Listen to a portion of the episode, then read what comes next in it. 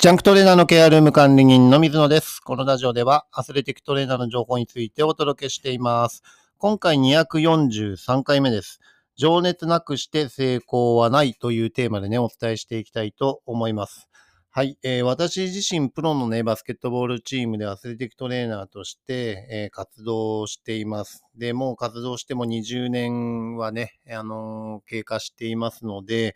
えー本当に毎日毎日、あの、全力で、えー仕事をしています。ですから、家に帰ってくるともう眠くて眠くてしょうがなくて、えー、だいたい8時とか9時ぐらいにはもう一回寝ちゃいますね。はい。それでまた夜な夜な起きて、えーずっと作業するみたいな、えスタイルになります。で、そうすると、え何がしんどいかっていうと、アウェイの時のケアが結構しんどいんですね。一回寝る習慣がついてしまうと、えーアウェイに行くと、えー練習終わったりとかね、移動してから睡眠っていうのが取れないので、ずっとぶっ続けで、えー普段寝てる時間にケアをするっていうことが結構しんどかったりします。はい。ですからそういったところでもね、あの自分のそのサーカデアンリズムっていうか、えー体内時計みたいなのをうまくコントロールできるようにっていうところで、えー今は逆にまた夜型に戻して、えー普段はね、あのシーズン始まる前っていうのは朝の3時とか4時ぐらいに起きて、えー一仕事やってっていう形で、ずっとそれで練習に行ったりとかして、ってなるともう疲れてきてね、家に帰ってくる7時ぐらいにはもう、えー眠くなってきちゃうっていうような状況です。はい。ですから、あの、そこら辺もね、含めて、えートレーナーって結構な肉体労働になるので、あのーしっかりと自分自身のね、えー体力維持とかね、健康管理っていうのはしなければいけないっていうような段階です。はい。ですからね、そこら辺はちょっとね、あの、肝に銘じて、自分自身をしっかりと、え強化していくっていうところも、一つだと思います。はい。じゃあね、今回のテーマですね、情熱なくして成功はないっていうところなんですけど、えー自分自身トレーナーの仕事はね、あのー試合の結果に対しては非常に見えにくい分野なのかなというふうに思います。えーまあ、これ、トレーナーがね、もう本当にスペシャリストで、えー怪我人が全くゼロの状態っていうところはね、あの、正直シーズン通して怪我人ゼロっていうのは、あの、難しいと思うんですよね、もちろん。ただし、えー自分自身も、あの、茨城ロボッツっていうチームで活動していた時は、日本人がね、怪我人っていうのが、えーほぼいなかったですね。練習で休んだ選手が1回だけで、あと全員フルコミットできたっていう形で、まあ、その時はストレングスとトレーナーと兼務していたので、そのトレーニングも怪我を、えー予防するようなね、ドリルもトレーニングの中に入れられたっていうのもありますし、えーそういった部分でね、あの、両方分の部分をコントロールできると、えーかなりリスクが減るっていうのは、あのー身をもって、えー体感できた年だったなっていうふうに思っています。はい。なので、えー怪我人をね、あのーいかに少なく済ませるかっていうところは、えっ、と、いろんな知識とか、えーテクニックとかね、えー経験値とか予防スキルとかそういうので、結構減らすことはできるんですけど、それでもやっぱりアクシデントっていうのはね、試合の時とか起こりやすいっていうのが現実です。はい。ですから、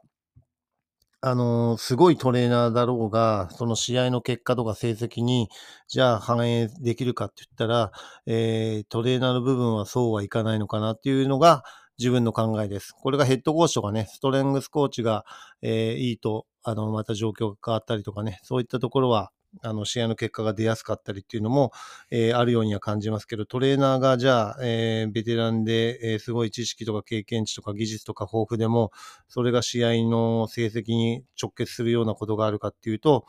えーなかなか評価しづらい部分っていうのが自分の経験談ですね、今までのね。はい。だから難しいんですよね。で、トレーナーの技術、経験値、えーそういったところが高くても、えー勝てる保証っていうのがないというふうにも言えると思うんですね。はい。でも、しか、えー選手ですね、選手をサポートして、ヘッドコーチとか他のスタッフをヘルプするっていうことに対しては、えー確実にあの仕事としてね、えーできると思うので、自分自身はそこに情熱やね、人生をかけて、えー働いているっていうような、えー段階です。ですから本当にしんどいです。あの、毎年のようなんですけど、えーシーズン始まると、もうなんてか、なんていうのかな、毎年受験、受験生になってるような感覚っていうんですかね。あの、いろんな制約がかかって、えー、もちろん休みもあんまりなくなってしまいますし、急なアクシデントが起これば、えー、予定とかも全部キャンセルしなきゃいけないっていうところもね、えー、あるので、基本的に予定が、え休みの日も入れられない。え、休みの日は基本的に選手のケアをしたりとかね、病院行ったりっていうような形で、え、フルに休めるっていうのはね、ほぼほぼないような状況であります。はい。ですから、えー、そういったところにね、自分自身の人生をかけてっていうところでね、あの、家族にもちょっと迷惑はかけるっていうね、遊びに行きたくても行けないとか、えー、コロナ禍ではね、あの外に外出すること自体、えー、感染のリスクがあるからさせないとかね、そういったところがあったりしました。ですから毎年自分は受験生のイメージっていうことを、えー、よく使っていますけど、それぐらい制限をかけて、えー、シーズンチームに対してね、あのー、誠意を尽くして情熱持って、えー、働いているというふうに、えー、考えています。で、そのエネルギーが、あのいい形でね、伝播してチームに浸透すると、えー、まあ、リスペクトしてくれたりね、あの、自分の意見とかを尊重してくれたりとかね、あとは備品の購入とかにも影響したりします。あの、まあ、水野が言うんだったら、えー、それが必要って言うんだったら、えー、買ってもらって大丈夫ですっていう風になったりします。はい。ですから、あの、そういったところがね、えー、情熱持ってやることに対して、えプラスに働きます。で、まあそういった過程ですよね。あの、エネルギー持って、えー、情熱持って人生かけて働いているんだっていうのが伝わると、えー、その、まあ過程が大切っていうことがね、あの、自分自身もそうですし、周りも、えー、そこら辺は理解してくれて、え結果が、あの、家庭の方がね、大切であって、結果は後からついてくる。えそのついてきた結果に対して、喜びを感じられるようになるっていうのが、あの、我々プロの、えー、トレーナーの使命なのかなっていうふうに考えています。はい。ですから結果がついてくるか常についてこないかっていうのはね、一生懸命情熱持って、えー、やったとしても結果は、あのー、わからないですよね。その時のアクシデントとかもそうですし、えー、勝敗っていうのはね、えー、毎日練習をして、えー、そういった戦術戦略っていうのを立てて、選手のコンディショニングを作って、えー、いい状態で体調管理をしてというのはすべて、えかつ可能性とかね、確率を上げるための行為だと思うので、えそれをやったからといって勝てるかっていうのはね、実際にやってみないとわかんないと思うんですよね。はい。だけど、我々が、え日頃からね、あの、チームとして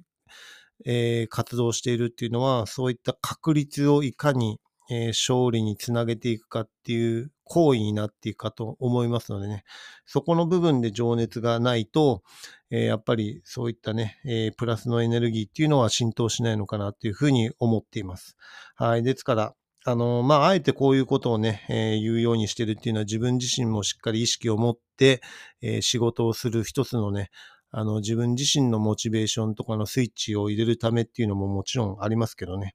あの、情熱なくして成功はないっていうところはね、あの、言い切れるのかなというふうに思っています。はい。ですから、あの、常に全力でね、最善尽くして失敗することももちろんあるかと思います。はい。そういったところでね、あの、いつまでもくよくよしてるっていうよりは次に切り替えて、えー、その、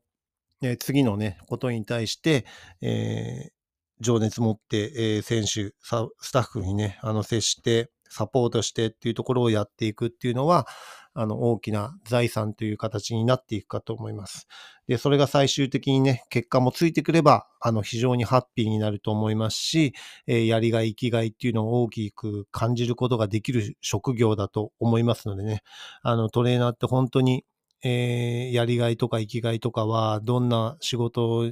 よりもね、えー、あるというふうに思っています。特にサポートという形なんでね、裏方なんで、えー、表面的にはね、ヘッドコーチとか、あの、選手みたいな形で華やかなことは全くないですけど、まあそういったところでね、えー、必要とされるような人間になると、え、まあ自分自身も嬉しいしね、あの、やりがい、生きがいっていうところにも大きく、えー、つながっていくと思います。で、そういった経験を、えー一度すると、やっぱりね、あの、情熱持って、えー仕事ができるようになると思いますのでね、あの、まずは一生懸命、えー無我夢中で働いてみるっていうのも一つだと思いますので、まあ、今回のテーマ、情熱なくして成功ないっていうところをね、一つの参考にしていただければ嬉しい限りです。はい。それでは次回のテーマとしては、体調不良で体重が激減する選手というテーマでお伝えしていきたいと思います。今回も最後まで聞いていただきありがとうございました。また次回もよろしくお願いします。